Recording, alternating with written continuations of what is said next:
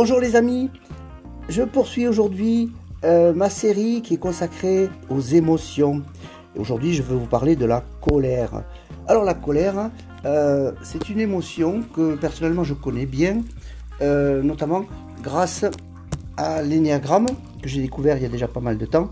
Et m'a permis de savoir que j'étais ce qu'on appelle le profil 8, le protecteur. Et le protecteur, c'est un profil euh, qui est, comment dire, euh, euh, lié à l'instinctif, au trip.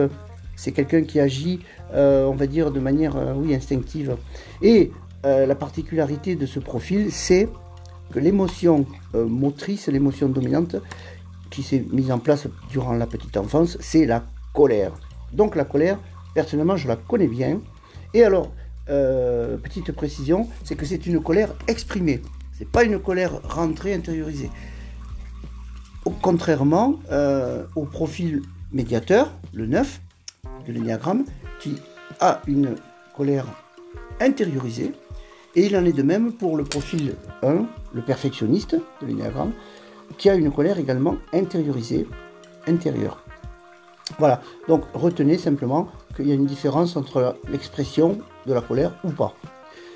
Et donc c'est intéressant de savoir que c'est une énergie motrice, une émotion, euh, on va dire, déclencheur. Parce que du coup, quand on comprend que cette émotion, entre guillemets, fait partie de, soi, eh bien, on peut après travailler avec elle.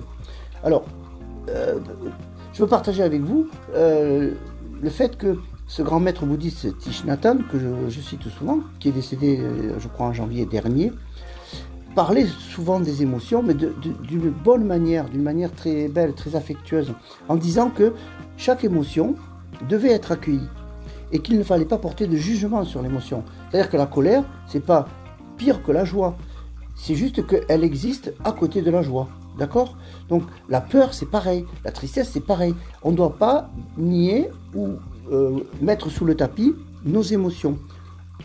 Au contraire, nous devons les accueillir en gros, on pourrait dire ouvrir en grand la porte de notre maison intérieure.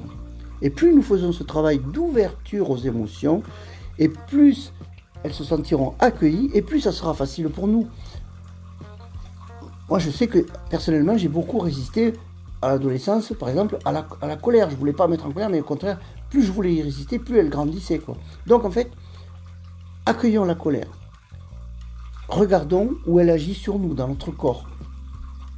Euh, vous verrez que j'ai fait une vidéo hier sur ce thème où je parle de moutarde qui tonné Et euh, dans cette vidéo, j'évoque la méthode TIPI, T-I-P-I, euh, qui est une méthode géniale de régulation émotionnelle que j'ai connue grâce à un copain médecin psychiatre quand j'étais en Normandie.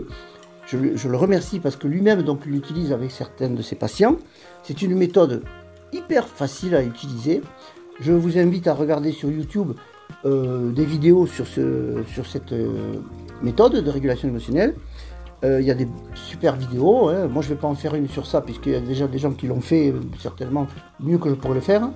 Voilà, n'hésitez pas. Donc, la méthode Tipeee de régulation émotionnelle.